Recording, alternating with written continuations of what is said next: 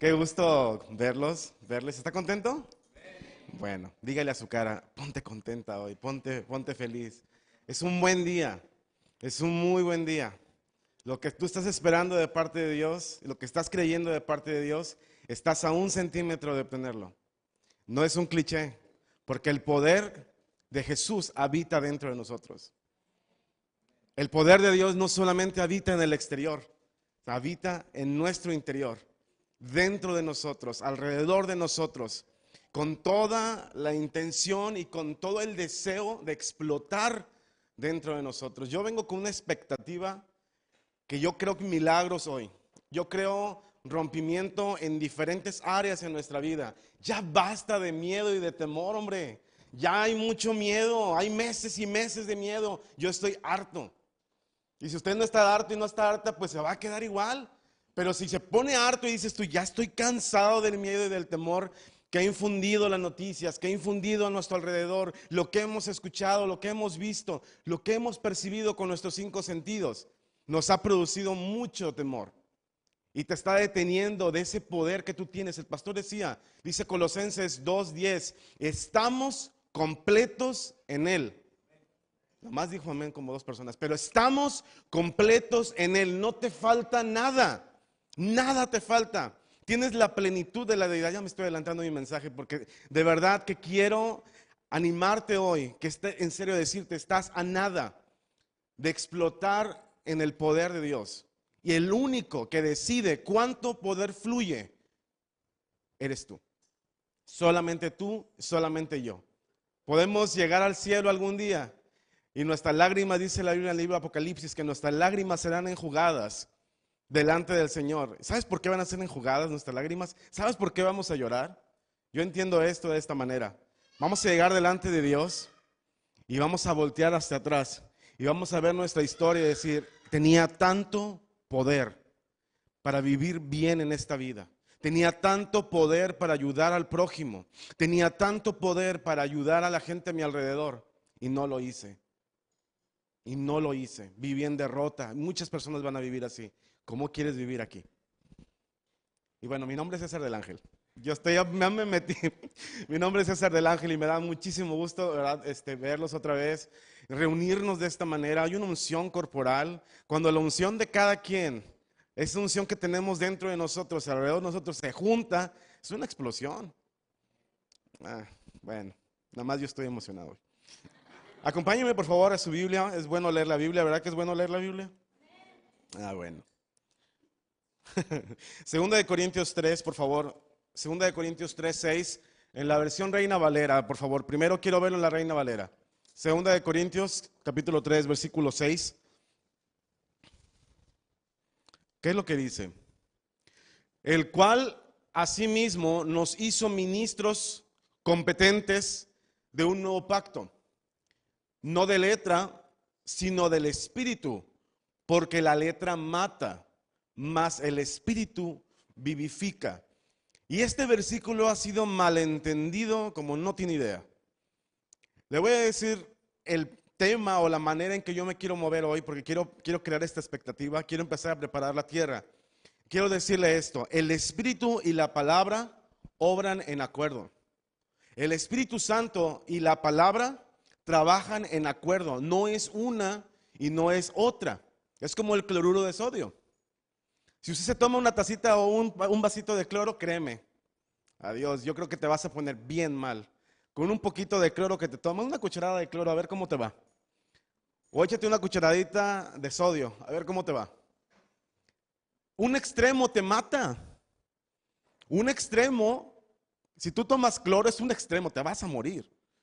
Y si tomas hoy comes un poquito de, sodio, te vas a morir también. Es un extremo y van de un lado a otro. Muchas personas van para acá y para allá. Mucho, mucho, mucho cloro, mucho, mucha palabra, mucha palabra, mucha palabra y nada de espíritu. Y hay otras que son puro espíritu, puro espíritu, puro espíritu y nada de palabra. Cloruro de sodio. Uno u otro. Pero cuando los juntas, el cloruro de sodio, ¿sabe qué se convierte? ¿Quién sabe qué se convierte? Sin miedo. ¿Qué es? sal. Y la usamos para toda nuestra vida. Yo no puedo comer sin sal. Jesús dice, ustedes son la sal de la tierra. Y si la sal pierde su sabor, solo sirve para ser pisoteada y echada por ahí. Pero tú estás llamado a ser sal. No es uno ni lo otro. Y sin embargo, este versículo, la gente dice, ¿ya viste? Tienes que ser solo del Espíritu, porque la letra mata.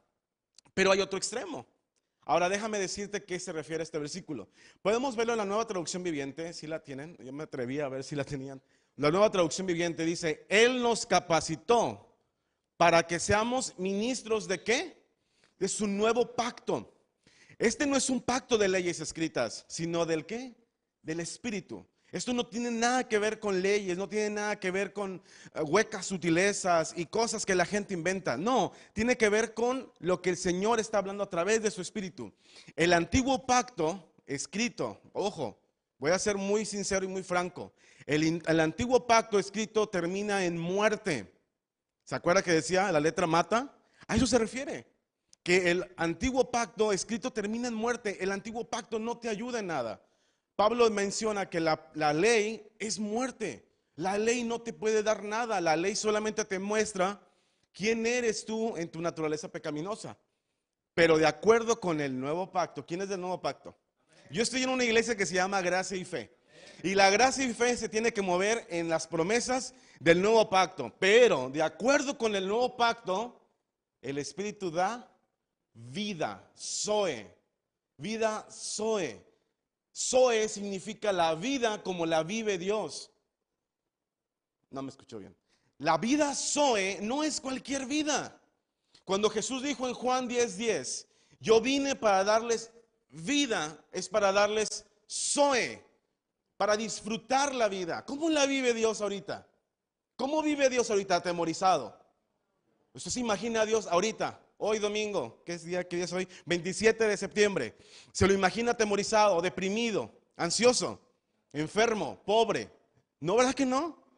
Entonces, si Él tiene una vida próspera, Él vive una vida en abundancia, Él está sentado en lugares celestiales y Él nos dio vida a nosotros, tú y yo estamos destinados a vivir en una vida Zoe. Amén. Pero tenemos que entender esta parte. El Espíritu es el que vivifica la palabra que ya está en nosotros. Y la palabra da testimonio de lo que el Espíritu hace. No es uno y no es el otro. No es uno sin el otro. La palabra y el Espíritu siempre deben funcionar en acuerdo. Siempre van a funcionar en acuerdo. Si alguien me dice, y quiero entrar en esa parte práctica porque tengo 19 años de conocer al Señor y tengo algunos años ya, varios añitos sirviéndole al Señor y he tenido la oportunidad de conocer diferentes ministerios, diferentes maneras de hacer las cosas en las iglesias. Y no voy a decir marcas, debido a que estás transmitiendo esto, pero no voy a decir marcas y también por usted. Pero yo crecí o yo nací en una iglesia muy inclinada hacia el Espíritu, hacia las manifestaciones del Espíritu. Y ahí me enseñaron que si no temblabas, que si no sentías escalofrío, ah, ah, ah, estás en pecado. Y si no sentías ese eh, escalofrío de la nuca hasta la espalda, y, oh, no, ¿no sentiste nada? No, estás en pecado. Algo hay mal en tu vida. Y se sentía una condenación terrible. Y si no te caías al suelo, híjole, cuidado. No, no hubo ni un mover de Dios. No, y, y la gente salía, cuando no pasaba nada tangible o visible, la gente decía, no hombre, este, esa iglesia está vacía del Espíritu Santo gente carnal. Eso es ser carnal. Porque ser carnal no significa pecado. Ya creo que ustedes lo han aprendido aquí muy bien y solo lo voy a recordar. La palabra carnal no tiene nada que ver con pecado. La palabra carnal tiene que ver con una dependencia de los cinco sentidos. O sea que si no ves que se cayó alguien, si no sentiste un escalofrío, si no escuchaste un grito, que alguien está gritando y llorando y gozándose en la presencia de Dios, si no pasó eso, entonces dices, mm, mm, no hay nada. Está vacía esa iglesia. Me voy de aquí. Mejor me voy a una iglesia llena del Espíritu Santo. Y yo viví en ese extremo. Sé de qué se trata. Y de verdad, si, yo le platicaba las locuras, se las platicaba a los pastores y no me creían, pero si yo, usted viera las locuras que yo había escuchado de esto, ¿por qué? Porque hay una ley del propósito. Cuando no conoces el propósito de algo, abusas de él o te pierdes de su beneficio. Y la gente no sabía que era el Espíritu Santo, simplemente imitaba lo que los demás hacían. Y entonces se generaba algo colectivo que yo le copiaba a Abraham lo que hacía Abraham. Entonces si Abraham temblaba de una manera, yo temblaba de otra manera. Y así lo decíamos. O sea, era una imitación. Y ahora del otro lado, también conozco la otra parte de las otras personas. Ven, ven, de acá. Acá está la parte. Así. Y ahora de este lado. También conozco la otra parte que son los de la palabra. Y yo soy parte de un instituto bíblico y enseñamos la palabra. Y hay un peligro en este desequilibrio. Quiero hablar de esto, quiero hablar de equilibrio, porque en el equilibrio está el poder de Dios. En el equilibrio en que podamos poner al Espíritu y a la palabra en acuerdo, eres, eres una bomba. Ahorita te voy a decir por qué eres una bomba. Pero de este lado, en la parte de la palabra, los maestros de la palabra, los que nada más quieren enseñar lo que la palabra dice, no le dan lugar al Espíritu Santo, porque no quieren ser emocionales, porque no quieren sentirse que están rebasando algún estatus o alguna imagen, no sé qué, todas esas cosas. Ahora, yo soy maestro en, en, el Instituto Bíblico, yo estoy enseñando y enseño toda la semana, pero yo necesito el poder del Espíritu Santo para hacer lo que hago como maestro. Y yo necesito moverme en el Espíritu Santo con el conocimiento que la palabra me da. Yo no puedo funcionar de esa manera. Yo no puedo funcionar nada más con una o con otra. Y hay una pelea por todos lados. Entonces de ahí, hermanos, se han, em, de ahí han surgido todas las denominaciones. Donde unos creen una cosa, otros creen otra cosa, y ahí se la llevan. Yo no aplaudo. Yo no, yo no, yo no me gozo. Yo, eso es carnal. ¿Por qué tocas esa cosa? Eso es del diablo. Eso es una percusión. Eso es un instrumento africano. Gózate en el Señor. Cuando no sabes y no lees, simplemente estás repitiendo cosas y te estás perdiendo. Ahora, ¿te vas a ir al infierno? No te vas a ir al infierno. Ya estamos sellados con el Espíritu. Somos la justicia de Dios aquí en la tierra. Cuando Dios te voltea a ver, Él no te voltea a ver y dice, ay, pecaminoso tú, Armando. Ah, mira cómo era. Y no te dice eso. No, no, no, no voltea a ver. Eso tú, Armando. Eso, tú, eso. No, no, por favor. Pero vas a ver, no, no, la, no, la verdad, Dios que no te voltea a ver a ti, me gusta mucho cómo lo expresa el pastor. Él te ve como Jesús en la tierra. Él te ve como Jesús y sí, porque hueles a Jesús. Te ves como Jesús, ¿por qué? ¿Por tus méritos? ¿Porque eres genial? ¿Porque eres bien portado? No, porque tú eres la justicia de Dios en Cristo. Tú eres eso, pero te vas a perder una oportunidad de ser bendecido tú y ser bendecido para bendecir. Esto todo radica en el egocentrismo. Cuando crees que se trata de ti y hay un mundo que nos necesita, hay una sociedad que nos necesita. Y eso es lo que yo quiero. Yo no necesito el Espíritu Santo nada más para predicar. A lo mejor pensabas que, ah, necesito el Espíritu Santo porque algún día voy a ser el pastor a las naciones y voy a ir a misiones por todo el mundo. Gloria a Dios. Empieza a hacerlo con tu vecino. Hay gente que quiere ir a las naciones, pero no le habla a su vecino. Hay gente que quiere llegar y pastorear miles y cientos de miles de personas, exageradamente, miles y miles de personas, pero no quiere pastorear bien su casa. ¿Cómo vas a administrar las finanzas de una iglesia de 10 mil personas cuando no administras tus finanzas en casa? Perdón, pero también es gracia. Eso también es gracia. Abundar en la gracia. Abundas en el poder de la palabra y en el Espíritu Santo. Entonces, estamos viendo que somos ministros capaces de un nuevo pacto. Y quiero darle oportunidad a que la palabra nos esté hablando eh, en, este, en estos versículos. Por favor, acompáñeme a primera de Juan 5.6, por favor. 5.6 y vamos a ver el 5.7 también, por favor. Primera de Juan 5.6 y 5.7. Dice, este es Jesucristo que vino mediante agua y sangre, no mediante agua solamente, sino mediante agua y sangre. El Espíritu, ¿qué dice? Es el que da qué? Da testimonio. Porque el Espíritu es la verdad. Si quieres hacer algo y si quieres operar en algo en el Espíritu que tiene que ver con una manifestación o una operación del Espíritu, el Espíritu, el Espíritu siempre va a dar testimonio de la palabra. El Espíritu siempre va a dar cosas de la verdad. De verdad que la gente abusa cuando no conoce y que nada más se enfoca en el cloro, se, va a morir, se va a derrotar su vida. Pero necesitamos llegar a este balance. Dice el siguiente versículo, por favor. Porque tres son los que dan testimonio en el cielo. El Padre, el Verbo, la palabra, Jesús se convirtió en el verbo, el verbo se convirtió en Jesús y Jesús es el que habitó en nosotros. El Padre, el verbo y el Espíritu Santo son uno. Son uno. Yo no puedo mentirte a ti si tú conoces la verdad. El diablo no te puede mentir si tú conoces la verdad de lo que tienes y quién tú eres. Otra vez, el diablo ni la sociedad ni nadie, ni ninguna persona te puede engañar de lo que tú eres y a quien tú tienes. Por ejemplo, voy a, usar este, este ejemplo, ¿eh? es muy, muy práctico para mí, pero estoy viendo a Ricardo y a Mariana, y es, bueno, yo los, los conozco un poquito más, ¿verdad? Pero Ricardo, si yo le digo a Ricardo, es algo un poquito fuerte, pero Ricardo, ¿sabes qué? Ah, hace cinco minutos hubo un accidente automovilístico y Mariana se murió. Y dice Ricardo, volteé a ver a Mariana y aquí está Mariana. No, en serio, se murió. ¿Qué pensarías, Ricardo? Si yo, César, ahorita te estoy diciendo que Mariana se murió en un, accidente, ¿qué pensarías? Sí, ¿qué pensarías de mí? Ajá, este cuate está loco, qué absurdo lo que está diciendo. ¿Por qué? Porque está al lado de ella, ¿no? Ahí está al lado, ahí la tiene. Entonces cuando el diablo viene y te dice, Ricardo, tú no tienes la salud, y dices tú, diablo, ¿por qué no dices lo mismo? Qué absurdo eres. Yo la tengo, yo lo tengo, yo tengo la salud, yo tengo la sanidad. Ricardo, tú eres pobre. dices, perdóname, diablo, te me vas, absurdo, ridículo. Yo lo tengo, yo estoy completo en él.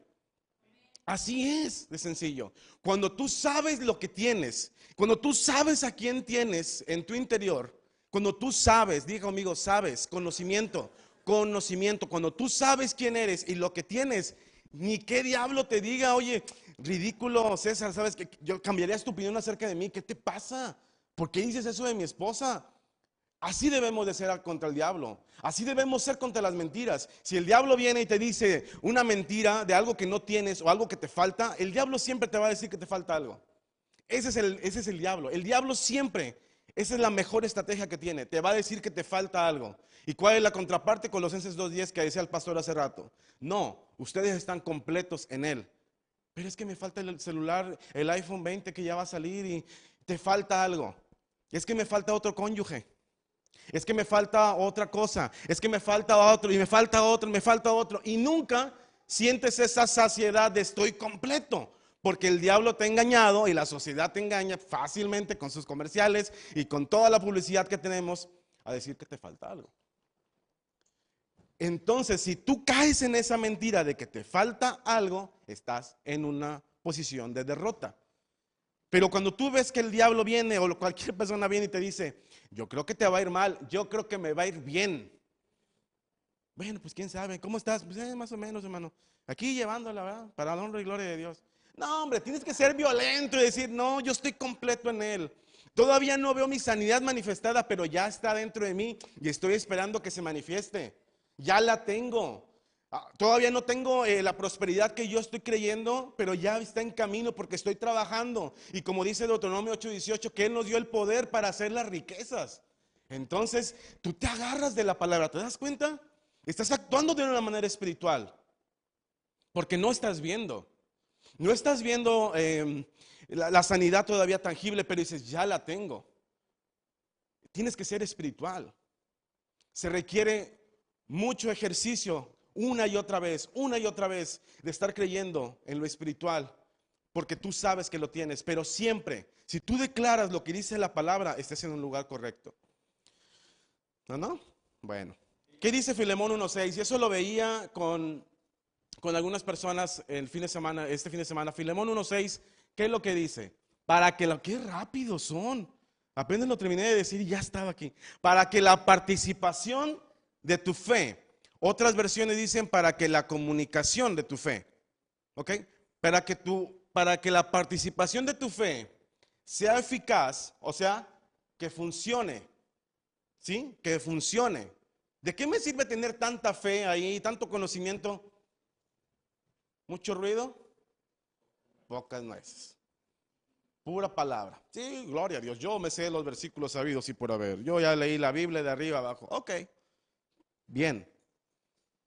Pero para que tu fe sea eficaz, tienes que reconocer. La palabra conocimiento, o en otra traducción, o la raíz realmente significa reconocer. ¿Qué tienes que reconocer? Todo el bien que está en nosotros. Yo le decía a los, hermanos que vi el, el viernes es, tócate aquí, aquí está el bien, aquí está Él. Él aquí está dentro de ti. Ah, no me crees. Ok. Efesios, bueno, Colosenses 1, 9 y 10. Déjame ir avanzando con esto porque si no está yendo el tiempo. Pero dice, por lo cual también nosotros, dice Pablo, desde el día que lo oímos, no cesamos de orar por, por vosotros y de pedir que seáis llenos de qué. ¿Qué dice?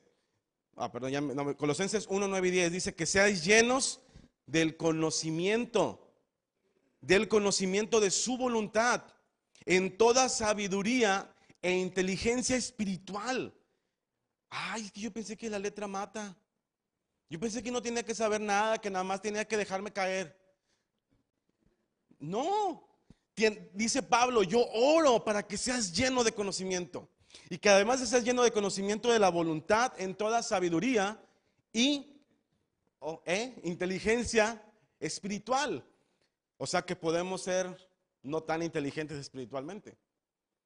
¿Qué dice? Inteligencia espiritual. ¿Qué significa? Que lo que opera en el espíritu debe de moverse con inteligencia, con conocimiento. No estoy hablando de un sistema, de una receta, por favor. No va a decir, ah, ok, dame los cinco pasos para. No, no, no, no, no, no. Estoy hablando de un conocimiento y de una sabiduría y una inteligencia espiritual que sabes, que sabes cómo operar en el Señor. Que sabes cómo operar en los dones del Espíritu Santo. Que sabes cómo manifestarlo exteriormente. Porque podemos tener mucho conocimiento y ustedes tienen mucho conocimiento, hermanos. Tienen una iglesia muy particular. Déjenme decirles, si no lo digo, no lo digo como un cliché, no, de verdad lo digo en serio. Tengo testimonio de otras personas. Es una iglesia muy particular. Es una iglesia en el corazón de Dios. ¿Por qué? Porque están enseñando verdades. Y para mí es súper extraño. Y créame, tenemos estudiantes que son pastores en Caris. Y he conocido varias personas. Y todos tienen un tinte de algo y de otra cosa. Y la agarras de aquí y la agarras de acá. Y mezclan. Y al final la gracia la mezclan con muchísimas cosas. Y ustedes tienen personas que los están preparando y hay personas que se están preparando. A mí me, bendice mucho, pastor, que ustedes como pastores estén tomando un entrenamiento con Caris. Nos bendice mucho porque eso es anormal, créanmelo. Eso es anormal. Tener a pastores con su congregación preparándose, eso es humildad. Que dices, reconozco que yo necesito aprender más. Eso no lo encuentras a la vuelta de la esquina. Lo digo como una nota, porque ustedes tienen conocimiento. Ustedes ya tienen conocimiento de la palabra. Yo escucho que el pastor habla cosas y ustedes dicen amén, ya están, ya hay una conexión. Necesitamos agilizar ahora nuestra inteligencia espiritual. Entonces sigue hablando, alumbrando los ojos de vuestro entendimiento. ¿Te das cuenta cómo Pablo está hablando de conocimiento y de alumbrar y de revelar? Alumbrando los ojos de vuestro entendimiento para que sepáis cuál es la esperanza a que los ha llamado Estoy en Efesios, ya me corrí, ¿verdad? En Efesios 1.19. Me brinqué acá. Pero que dice en Efesios 1.19, por favor, me estoy brincando. Gracias, pastora. 1.19. Dice, para que nosotros sepamos cuál es la supereminente grandeza de su poder. Ve lo que está conectando Pablo. Tenemos una inteligencia espiritual, tenemos un conocimiento, tenemos una sabiduría, ok, pero ¿para qué? ¿Para tenerla guardada ahí? Para tenerla ahí, aquí yo ya me sé todos los versículos. Estoy en todos los discipulados. Estoy en todos los estos. voy a todos los congresos. Y voy a esto y, y ya estoy. Ok. Pero ¿para qué dice? Para que sepamos cuál es la supereminente grandeza de su poder. ¿Qué es, ¿Qué es la palabra poder aquí? La palabra poder en el griego es la palabra dinamis. Algunos lo pronuncian como dunamis. Pero es la palabra dinamis, es con Y. Y dinamis es de donde sacamos la palabra dinamita. Poder. Ah, es que yo pensé que aquí, tranquilito, nada más verá gloria a Dios cada domingo y Qué bueno que te congregas. Súper bien. Eso debemos hacerlo. Pero dice aquí que tenemos la supereminente grandeza de su poder para con nosotros los que creemos, según la operación del poder de su fuerza. Pablo está haciendo un equilibrio poderosísimo en esto. ¿Por qué? Porque está diciendo, ok, conocimiento, inteligencia espiritual, sabiduría, sí, pero ¿de qué? Del poder que tienes adentro de ti, la supereminente grandeza que está en ti. Y si tú no lo habías visto de esta manera, o sea, tú tienes un poder, déjame decirlo, Pablo lo dice más adelante, tú tienes el mismo poder que levantó a Jesús de entre los muertos. Amén, amén, amén, No, hombre, ese es un amén. No tienes cualquier poder. No tienes el poder nada más de, de, un, de dicho, de un coach, de un este, mentor, de un motivador. No tienes ese poder. Ah, es que escuché a tal motivador que es bien famoso y que no sé qué, que tengo que... Mira, ¿qué dice la palabra? Que tú tienes el poder que levantó a Jesús entre los muertos. No es cualquier poder. Tienes el poder de resurrección. Donde tú te pares, debe haber milagros. A donde tú llegues, debe haber una manifestación del poder de Dios. Entonces nosotros tenemos, como dice en Efesios 1.19, tenemos un poder, una operación del poder de la fuerza. Y dice el versículo 20, la cual operó en Cristo, resucitándole de los muertos. No sé qué pienses tú, pero yo creo que la resurrección de Jesús es la razón por la que tú y yo estamos aquí. Si no hubiera habido resurrección, no estaríamos ni tú ni yo aquí. No tendría caso nuestro, nuestro cristianismo. Todo lo que creemos estaría abajo. Pero estamos aquí, hay un cristianismo y tenemos una fe porque está respaldado en que Jesús fue resucitado, en que Jesús se levantó de entre los muertos. Y créeme que fue el mayor milagro que ha existido ese. Ha sido el mayor milagro. Muchos dicen, no, la creación fue maravillosa. Sí, pero en la creación no había ninguna oposición demoníaca. En la creación todo fue hecho. Jesús, Dios lo dijo y fue hecho. Dios lo dijo y fue hecho. No hubo ninguna oposición. Ahora imagínate cómo estaba el reino de las tinieblas cuando Jesús estaba crucificado y dijeron, sí, ya lo vencimos, está vencido Jesús.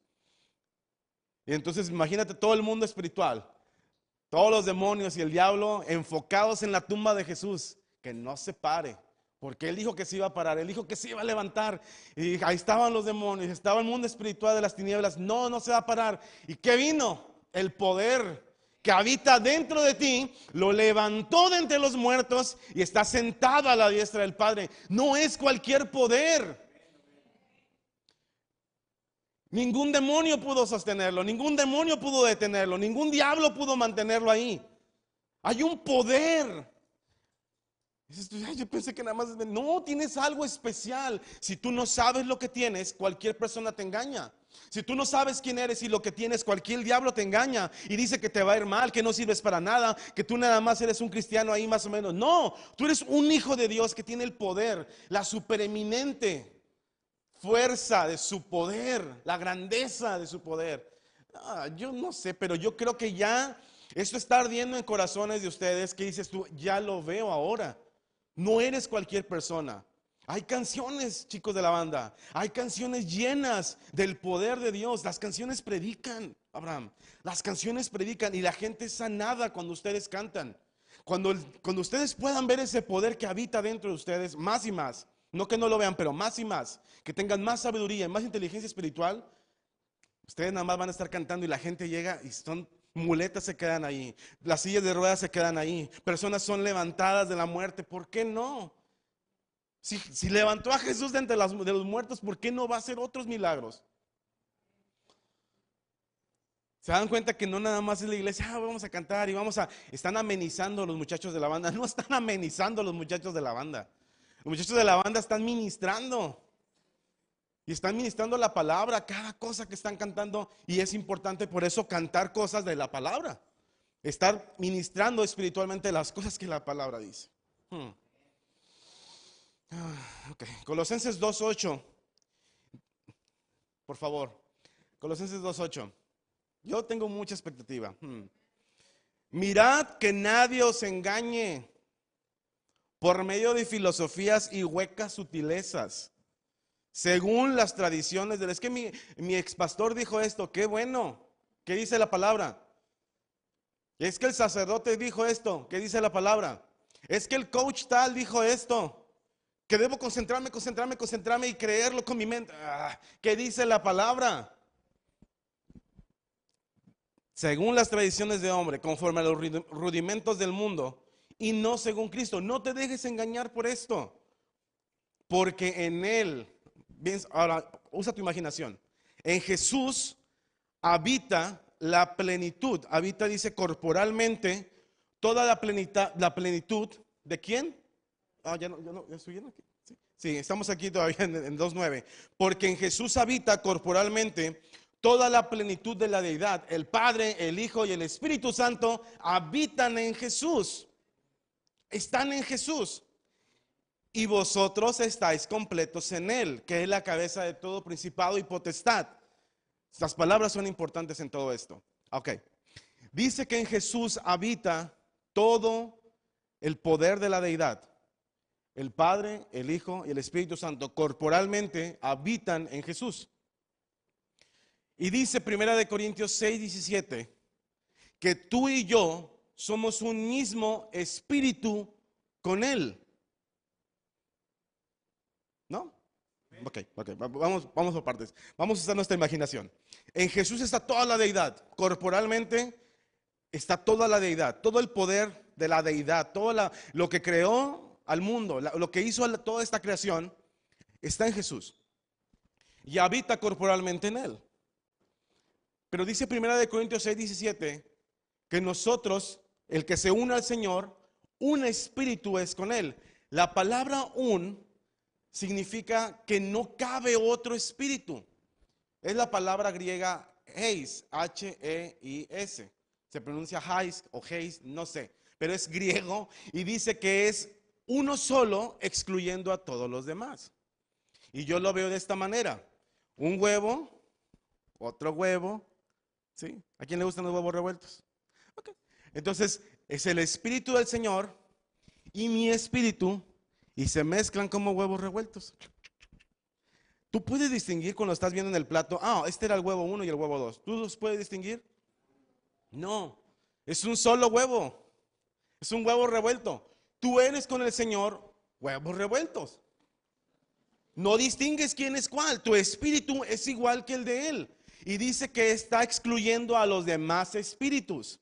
O sea que si quiere venir el espíritu de enfermedad sobre ti, dice aquí, ah, ah, ah, aquí no cabes, compadre. Aquí no cabes, te me sales. Porque aquí está el espíritu del Señor y mi espíritu y no cabe otro más. Es lo que dice, excluye a todos los demás espíritus. Y quiere venir un espíritu de pobreza o de enfermedad o de depresión, llámese el espíritu que sea, no cabe en tu vida. ¿Por qué? Porque ya estás unido con el Señor. Eso se da en el espíritu. Eso está ahí. Y tú y yo necesitamos manifestarlo en lo físico. Tú tienes un poder que, de verdad, que es útil no solamente para predicar. No se, no se usa nada más para la banda que está cantando o para hacer un ministerio grande. Déjeme serlo muy práctico. Yo necesito al Espíritu Santo para todo lo que hago en mi vida. Yo necesito al Espíritu Santo para amar a mi esposa. Yo necesito el Espíritu Santo para educar, amar, abrazar a mis hijos. Yo necesito este poder, este dinamis, este, esta explosión, este poder. Yo lo necesito para ver a mi vecino en la mañana y decirle, buenos días vecino, ¿cómo estás? Dios te bendiga, ayudarle. Oye, ¿cómo está? Está bien caliente, es así, ¿verdad? Sí, hombre, qué calor, o sea, y tú buscas la manera de poder llegar a tu vecino, pero ves y Ay, no me cae gordo. Amén, gloria a Dios. Ay, pero me caes gordo. No, tú tienes un poder que puedes ministrar a la gente en lo que sea. Estás en tu casa lavando los trastes, Ricardo. No, digo todo. Estás en tu casa lavando los trastes, hombres y mujeres. Este, y estás diciendo, ¿sabes? Y orando en lengua, dices, yo bendigo a mi familia. Y estás pensando y estás siendo ministrado por el Señor. Y yo hablo vida sobre mi esposo. Yo hablo vida sobre mis hijos. Y, también sobre mi suegra. Y también... Es que me está viendo mi suegra, tengo que quedar bien. Y, este, y tenemos que hacer esta manera práctica. Si vas al supermercado y la cajera o el cajero están con su mala cara, tú tienes misa dentro de ti. Tú tienes este poder y dices tú, Dios te bendiga. Oye, te quiero bendecir. Oye, mira, algo, algo puedes hacer. O sea, el Espíritu Santo es para todo. Es para poder ministrar en un Walmart, para poder ministrar aquí en la iglesia, para ministrar a tu familia.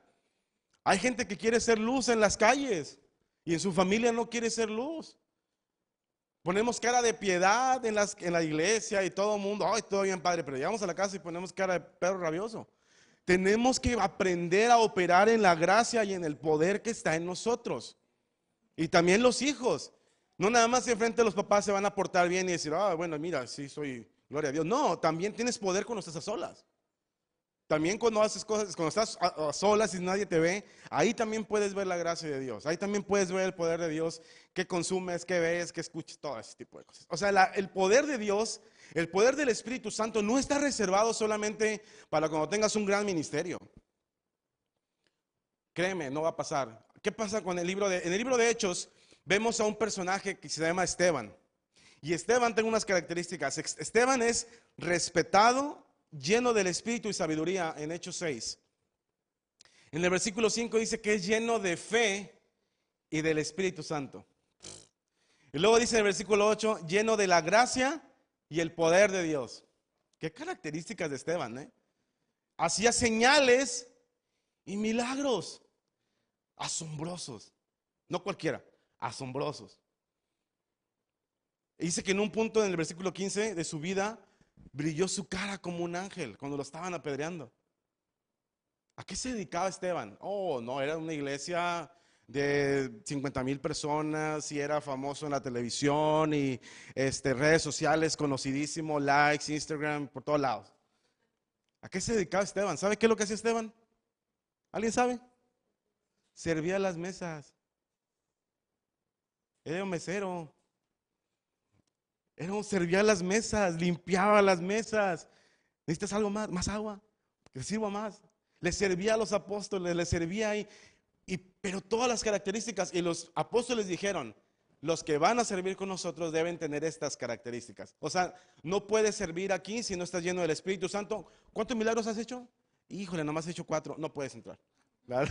Pero era un requisito que tenían hacia los, hacia los que iban a servir. Tenías que ser lleno del poder del Espíritu Santo, operar en milagros y, milagros y señales. No era cualquier persona. Y dices ay, pensé que Esteban era el apóstol súper reconocido mundialmente por todo Facebook, que tenía todos los likes y seguidores. No, Pablo, Esteban solamente estaba sirviendo las mesas, pero para servir las mesas se necesitaba el poder de Dios. Para abrir la puerta de gracia y fe y ponerle gel a la gente, se necesita el poder de Dios. Para poder checar la temperatura, Germán, necesitas el poder de Dios. O sea, todo lo que hagamos aquí para tocar el teclado, para tocar lo que sea, para agarrar un micrófono, para sentarte aquí, para saludar a la gente, necesitas el poder de Dios. Tú eres un canal de bendición. Tú eres el canal de bendición y tenemos que estar dispuestos a fluir en este poder.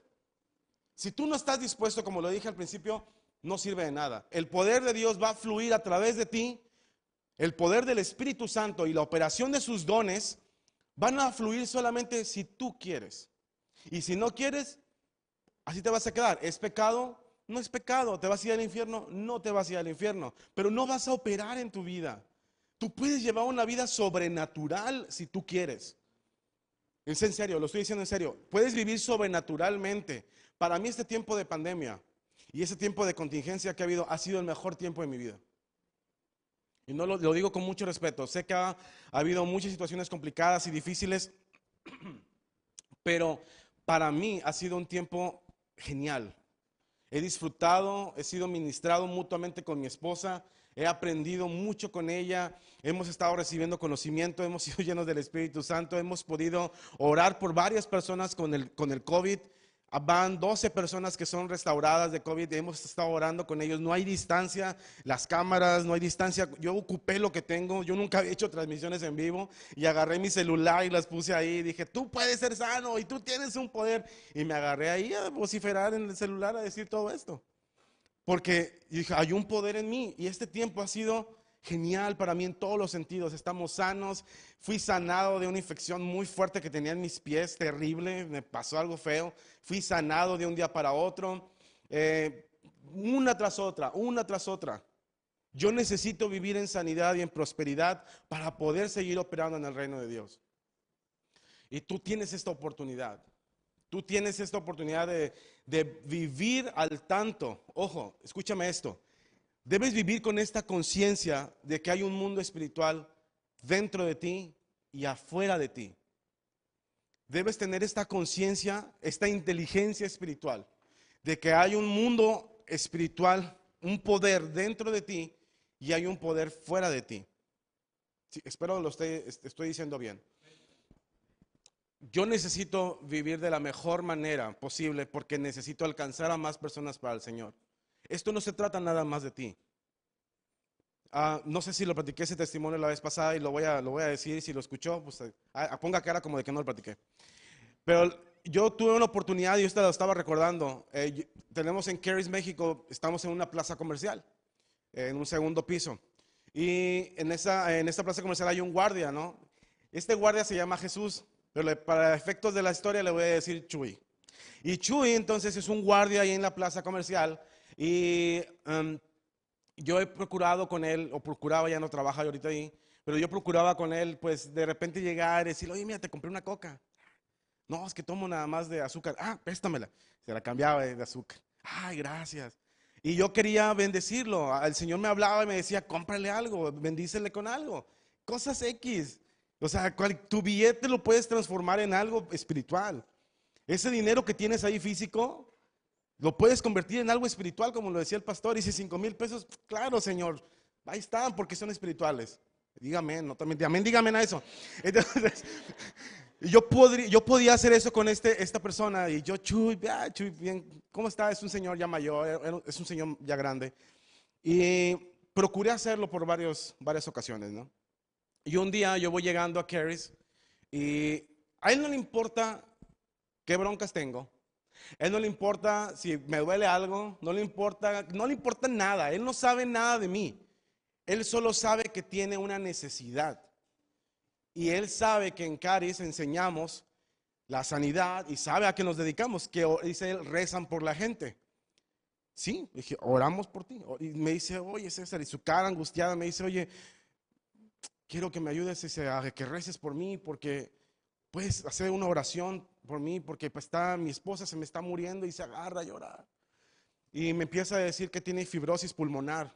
La mujer tiene callos en, el, en, el, en los pulmones, no está pudiendo respirar, se está muriendo, no está comiendo bien. Y me dijo, mi conchita se me está muriendo. A él no le importa cómo vengo yo. Él no sabe si me peleé con Fabi, con mi esposa, no sabe si comí o no comí, si me tomé mis dos tazas de café, porque si no tomas dos tazas de café andas de mal humor. Él no sabe nada de mí, él solo sabe que necesita algo de parte de Dios. Y que ahí, con esas personas de Caris, pues enseñan a hacer esas cosas. Es todo lo que sabe él. Y claro que sí, claro que sí, Chuy, ahorita lo hacemos.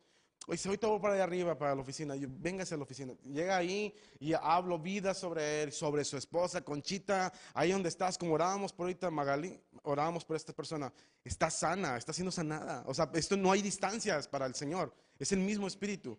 Y orábamos sobre Conchita y Conchita, tú estás sana y tus pulmones están bien. Y yo empecé a hablar vida sobre Conchita y, tal, y me emocioné ahí. Y yo el Señor me dice, pregúntale esto a Chuy. Le digo, Chuy, ya vio para los efectos de la historia.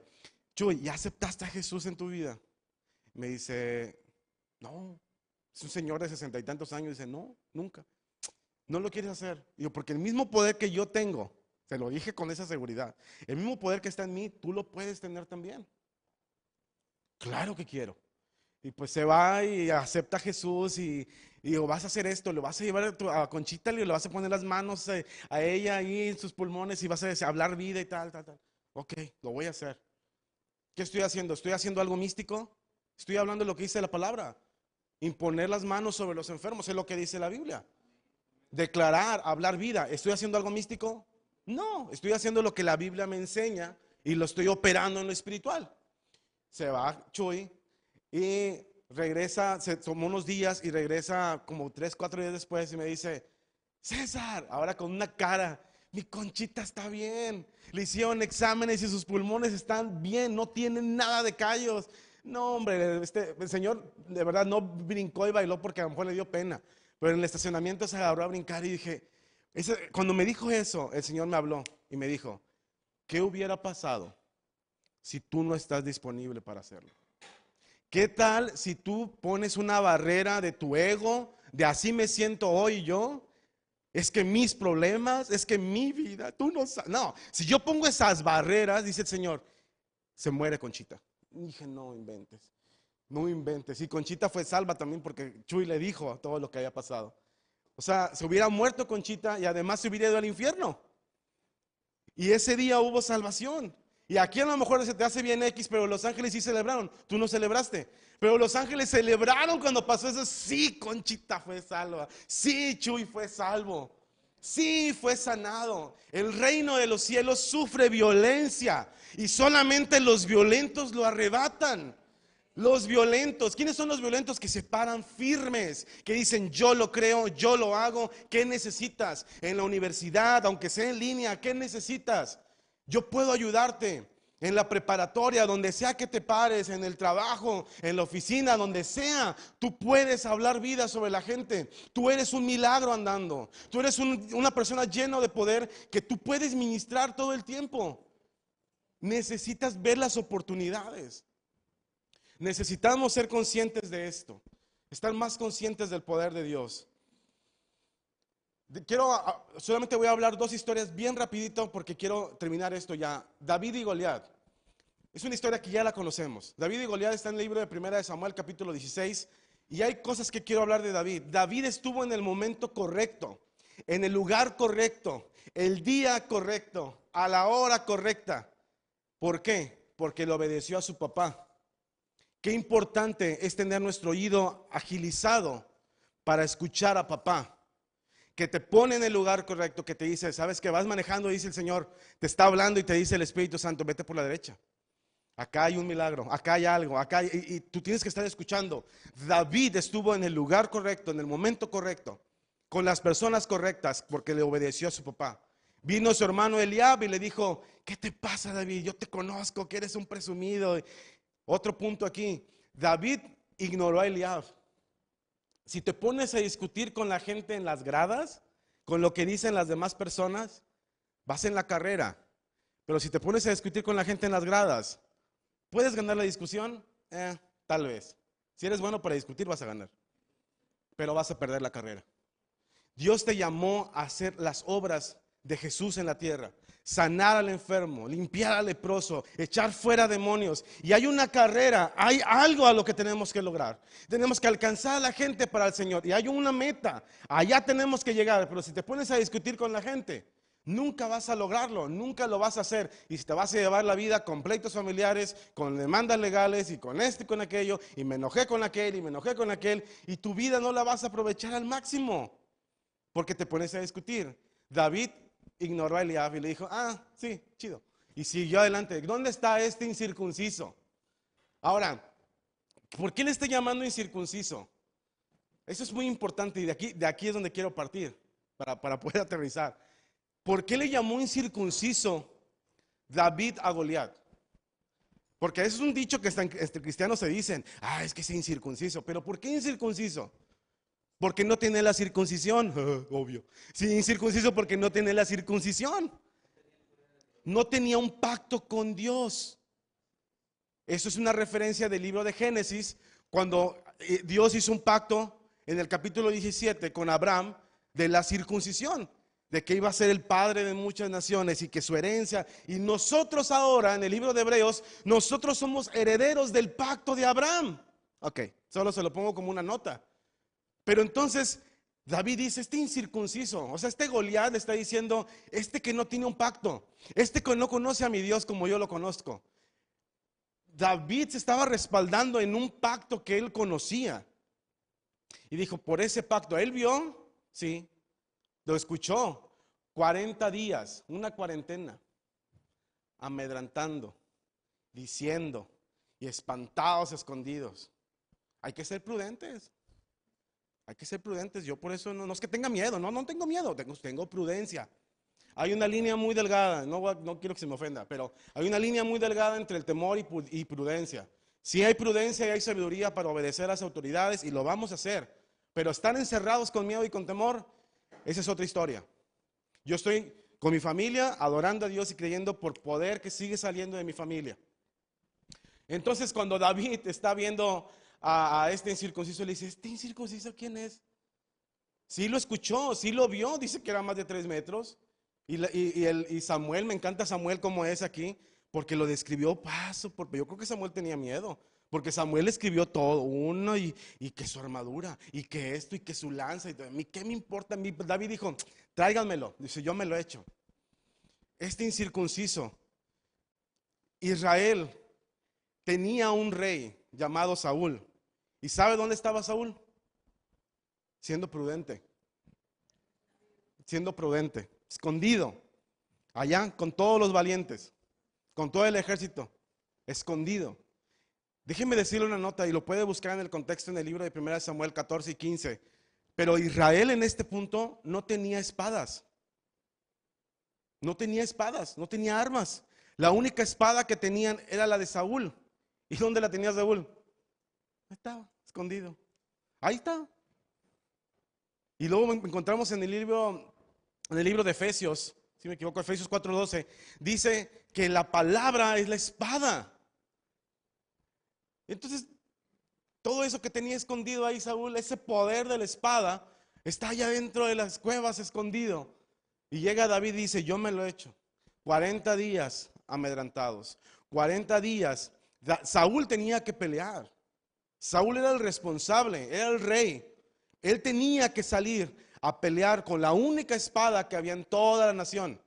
Porque los filisteos habían quitado a todos los que hacían espadas, a todos los habían sacado de ahí. Y no había quien hiciera espadas. Entonces David pudo, ¿por qué pudo hacer esto? Ah, me ayudan por favor en primera de Samuel 17:37. ¿Por qué David tenía esta, este denuedo de decir, yo me echo este Goliat? Porque era muy capaz, porque era muy genial, era muy fuerte en su físico, porque lo iba a convencer y lo iba a marear. Y ¿qué, qué iba a hacer David? No. Dice, añadió David, añadió David, Jehová le dice a Saúl, porque Saúl le dice, estás muy chiquito, mijo, tú no puedes, tú no puedes, pero tampoco él lo hizo.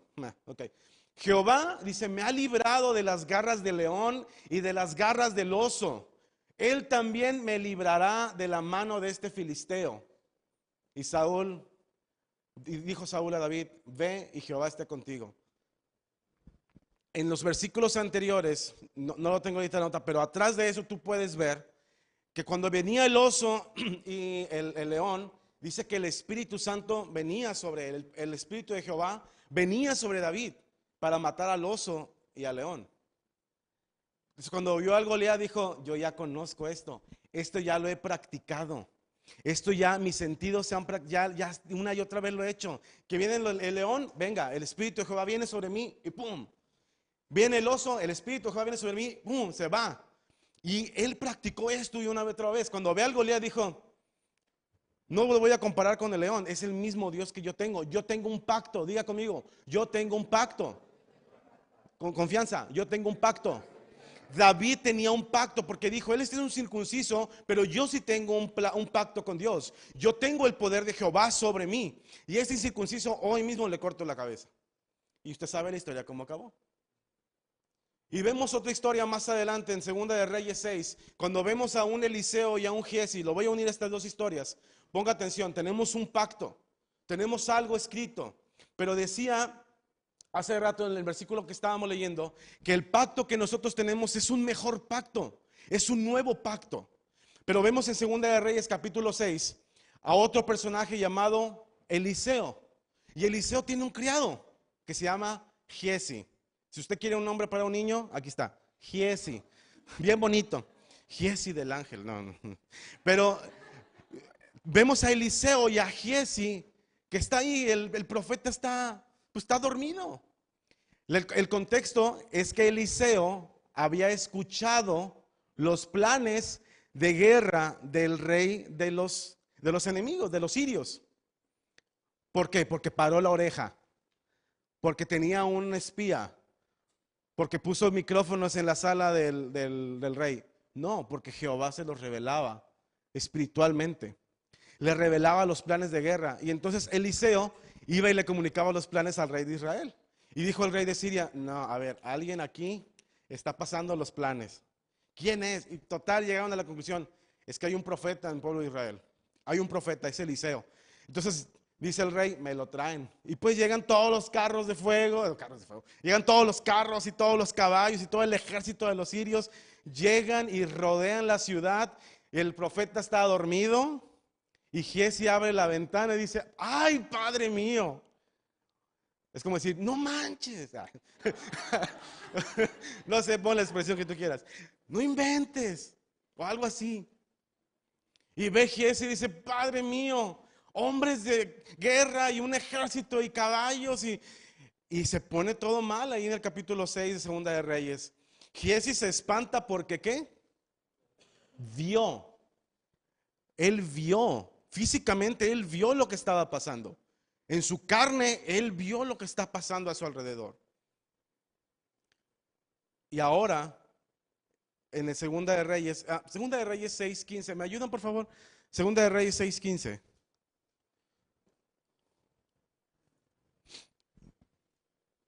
Dice, y se levantó de, mañana y salió el que servía al varón de Dios, y he aquí el ejército que tenía sitiada la ciudad con gente de a caballo y carros de fuego. Entonces su credo dijo, ay, Señor mío, ¿qué haremos? Hay que ponerle ese énfasis. Luego dice, él le dijo, Eliseo le dijo a Giesi, no tengas miedo, porque más son los que están con nosotros que los que están con ellos. Y dice este Giesi, a ver, uno, dos. Estás loco. O sea, el profeta ya se le botó la canica. ¿Qué onda con esto? ¿Por qué está diciendo eso? ¿Cuál, Somos más. No, no, no. Y sigue hablando Eliseo. Y dice él ahora, y oró Eliseo y dijo, te ruego, Jehová, que abra sus ojos. Vean, cómo cambié la voz del profeta, ¿viste? Eh, te ruego, Jehová, que abra sus ojos para que vea. ¿No había visto? ¿No había visto? Pero, ¿qué está diciendo aquí? Para que vea. ¿A qué se refiere? Al espíritu. Hay un mundo espiritual que él puede ver, que puede percibir. Y entonces Jehová abrió los ojos del criado y miró. Y he aquí que el monte estaba lleno de gente de a caballo y carros de fuego alrededor de Eliseo. Esto está Giesi había visto. Giesi, imagínate cuando vio a todos que dijo, ay Señor mío, estaba con los ojos de venado. Y podemos ver ahora que está orando y que está diciendo, ve lo que hay a tu alrededor. Y sabes algo, yo estuve leyendo esa historia y no hay ningún indicio, no hay ninguna parte que diga que Eliseo vio a los carros de fuego ni a los caballos. Si tú lo lees, no hay ninguna parte que diga eso él sabía que sabía, que sabía, que sabía que tenía un poder alrededor de él, que había un poder a su alrededor que lo estaba cubriendo. Él estaba confiado en el poder que habitaba alrededor de él, que lo cubría y que había carros de fuego. Tú no sabes, pero todo el tiempo hay ángeles ministrándote. Todo el tiempo hay carros de fuego alrededor de ti. Ahora, este es David y este es Eliseo. Son personas del Antiguo Testamento. Son personas bajo un pacto de muerte. Son personas que vivieron bajo un pacto muy distinto al que tú y yo estamos viviendo. Y con esto estoy terminando. Acompáñenme por favor a Lucas 7:28. Lucas 7:28. Prepárate porque esto sí David pudo vencer a un gigante bajo un pacto de muerte, bajo un pacto distinto. David pudo matar a un gigante porque el Espíritu de Jehová venía sobre él. Eliseo pudo percibir el mundo espiritual y sabía que sabía. Y puedes ver la historia en Segunda de Reyes cómo acabó. Quedaron ciegos el pueblo, el, ejército de los sirios, fueron derrotados y se acabó la historia. Se volvió a dormir. Y vemos en Lucas 7:28 que Jesús está diciendo, ve esto, os digo que entre los nacidos de mujeres no hay mayor profeta que Juan el Bautista. Juan el Bautista es mejor, es mayor que todos los profetas, que Eliseo, que Elías, que David, que todos esos profetas del Antiguo Testamento. Juan el Bautista, dice Jesús, es el mayor de todos. Punto y coma.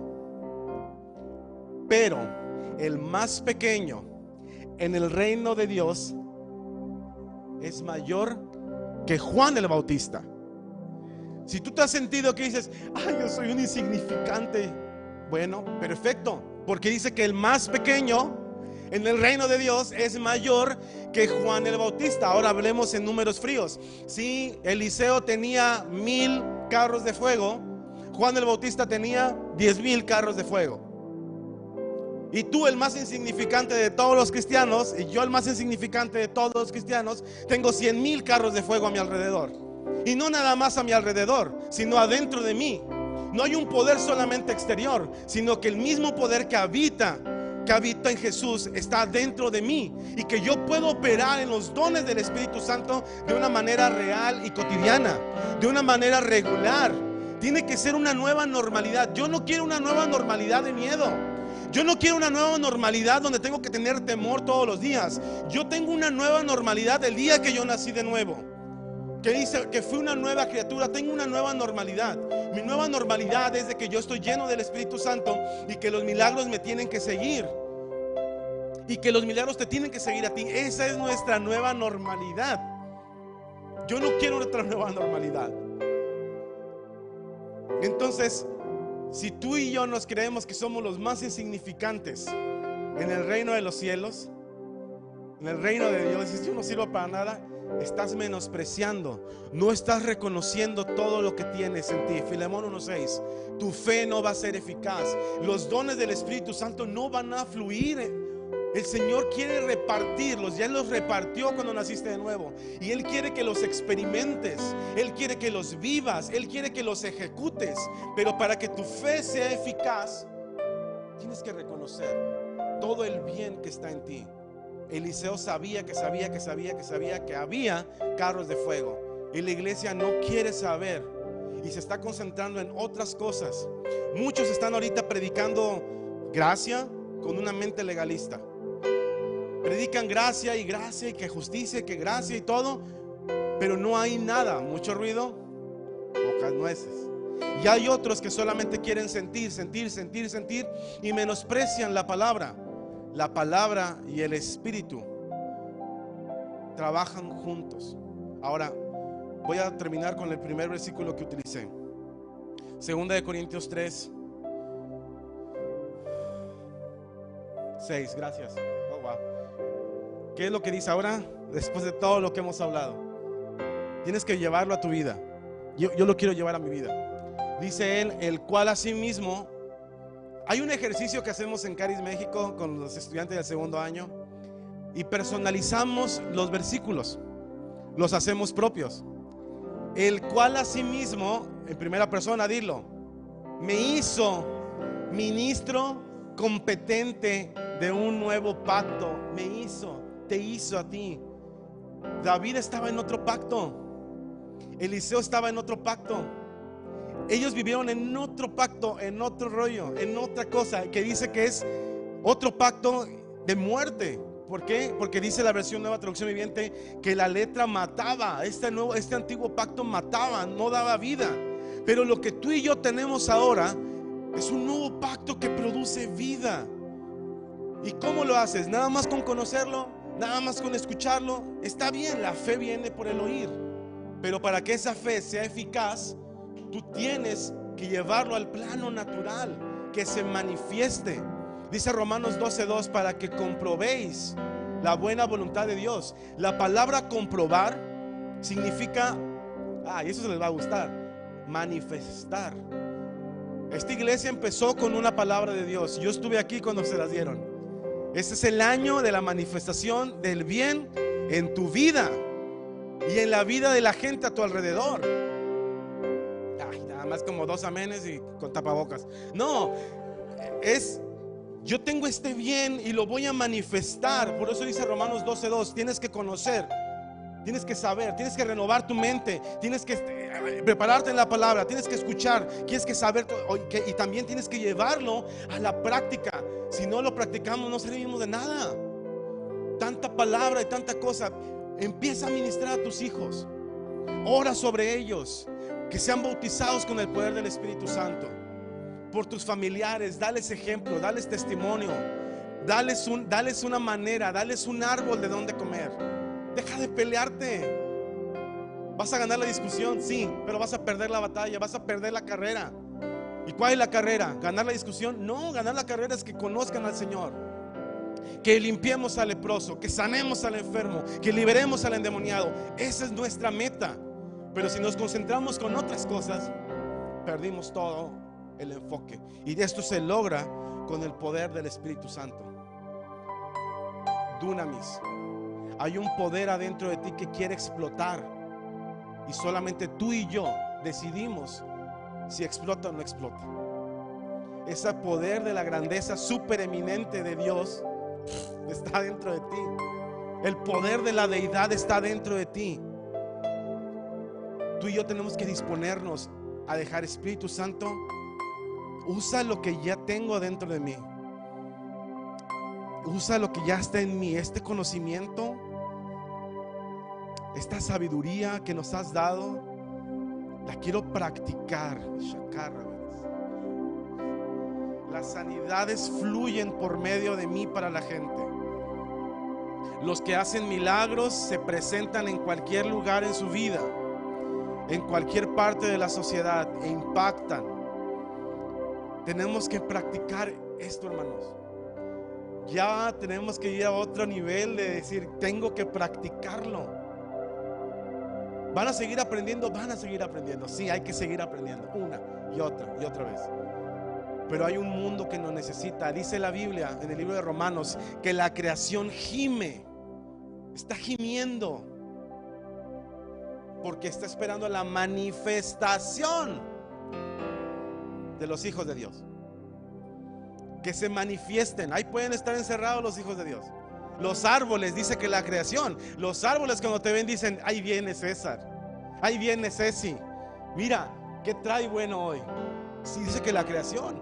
O sea, todo el mundo te está esperando y la gente no te lo ha dicho. Pero la gente está anhelando que tú les des vida. La gente no necesita ahorita. El diablo ha utilizado todo este tiempo para infundir temor, para infundir miedo, para hacer mucho daño a la gente. Yo lo veo como esto. Te lo voy a decir de una manera muy, no sé, sencilla. En tiempos de crisis, unos lloran y otros venden pañuelos. Tú ahorita tienes una respuesta para esa gente. Esa gente que tiene miedo y temor y que se ha enfermado y le, yo tengo el poder dentro de mí. No se lo vas a decir así, Ay, llegó Superman. No, no vas a decir así, pero sí vas a decir, sabes que yo puedo orar por ti. Yo puedo llevarte a que reciba la sanidad. Yo, yo tengo una respuesta para ti, yo tengo una palabra para ti. Yo puedo practicar esto. Y lo llevas una y otra vez. Y matas al león y matas al oso. Una y otra vez, una y otra vez, y una y otra vez. Y el Señor te va a seguir dando oportunidades para seguir ministrando. No estemos pensando en estadios, iglesias y todo eso. Piensa en la gente que tienes ahí al lado. Piensa con tu cónyuge. Yo pienso y digo, ¿cómo ministro a mi esposa? ¿Cómo la ayudo? a que siga siendo más y más llena del poder de Dios. Que, y ella me ministra a mí también. ¿Cómo podemos ayudarnos entre nosotros? ¿Cómo puedes hacer que tus hijos también lo experimenten? ¿Te puedes poner de pie, por favor? Tú tienes un poder dentro de ti y alrededor de ti. Esa es la diferencia entre el antiguo pacto y el nuevo pacto. Eliseo tenía a los carros y al ejército de Jehová alrededor de él. Pero tú tienes la unción del santo. Primera de Juan 2.20 creo que dice esto. Tú y yo tenemos la unción del santo. No tenemos la unción de un pastor. No tenemos la unción de un ministro. Tenemos la unción directo del Santo. Y cuando nos juntamos aquí, colectivamente, hay una unción corporal en el cuerpo de Cristo. Valga la redundancia. Yo hablaba el viernes sobre la importancia del cuerpo y esta iglesia va a funcionar como un cuerpo. Yo creo esto, hay una temporada de función como un cuerpo, donde manos son manos, donde pies son pies, donde orejas son orejas y donde cada quien tiene un fluir de los dones del Espíritu Santo. Yo oro y creo por esta nueva temporada. Ya tiene que haber ruido. Ya tiene que haber ruido, pero también tiene que haber muchas nueces. Ya tiene que haber una práctica. Por favor, olvídate unos minutitos de todo lo demás y empieza a concentrarte en el Señor y solamente dile, gracias papi por tanto poder. Yo no me lo merecía, yo no me merecía esta salvación, yo no me merecía esta supereminente grandeza, pero tú me lo diste, Señor. Gracias por tu palabra. Gracias por todo este conocimiento.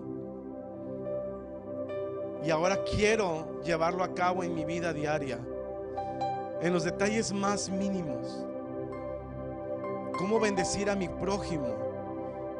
Cómo darle una despensa y orar por él. Cómo darle un emparedado, un sándwich y orar por él. Cómo hacer cosas sencillas y ministrar tu poder. Así como David solamente llevó unos sándwiches y estaba en el lugar correcto, papi. Gracias por esas oportunidades del poder de Dios fluyendo por medio de nosotros.